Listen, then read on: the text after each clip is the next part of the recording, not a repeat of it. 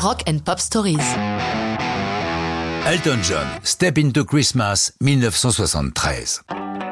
Ce début des années 70 est celui de l'hyper-créativité pour Elton John, le moment où il produit les albums qui vont faire sa gloire. Il a monté son propre label Rocket Records. Il enregistre à un rythme fou, puisqu'en cette année 73, il publie deux albums qui sont deux sommets de sa carrière, Don't Shoot Me I'm Only the Piano Player et le double Goodbye Yellow Brick Road. Cette frénésie est accompagnée de nombreux concerts à travers la planète, mais il avouera dans sa biographie qu'il est devenu un enfant gâté, entouré de gens qui satisfont tous ses caprices, qu'il goûte à toutes sortes de drogues et qu'il est imbibé d'alcool. Devant cette avalanche de succès, avec la complicité de son inamovible parolier Bernie Taupin, il décide d'offrir une chanson de Noël à ses fans. Une tradition chez les artistes anglo-saxons à laquelle il n'a pas encore sacrifié.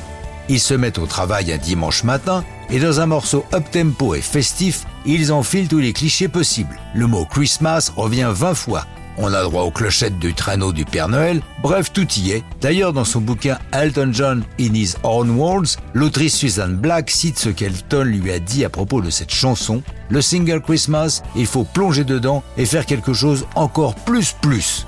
Écrite le dimanche matin, la chanson est enregistrée l'après-midi même de ce 11 novembre 73 au Morgan Studio près de Londres et publiée quelques jours plus tard, le 23 novembre.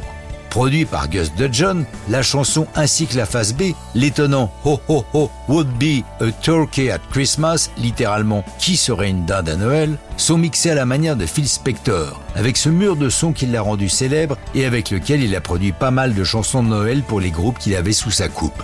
Ce mixage est un hommage que veulent lui rendre Elton et Bernie. Pour accompagner la sortie de Step Into Christmas, et bien que les chaînes musicales ne soient pas encore inventées, Elton fait réaliser un clip dans lequel on remarque deux choses. On voit enfin la tête de Bernie Taupin qui dans cette vidéo joue des tubular bells, en réalité tenus en studio par Ray Cooper. Et Elton exhibe fièrement sa carte de supporter du club de foot de Watford. Bientôt, il possédera son propre club. Bien que diffusé abondamment à la radio, ce n'est qu'un demi-succès, seulement classé 24e au Royaume-Uni et pas du tout aux États-Unis.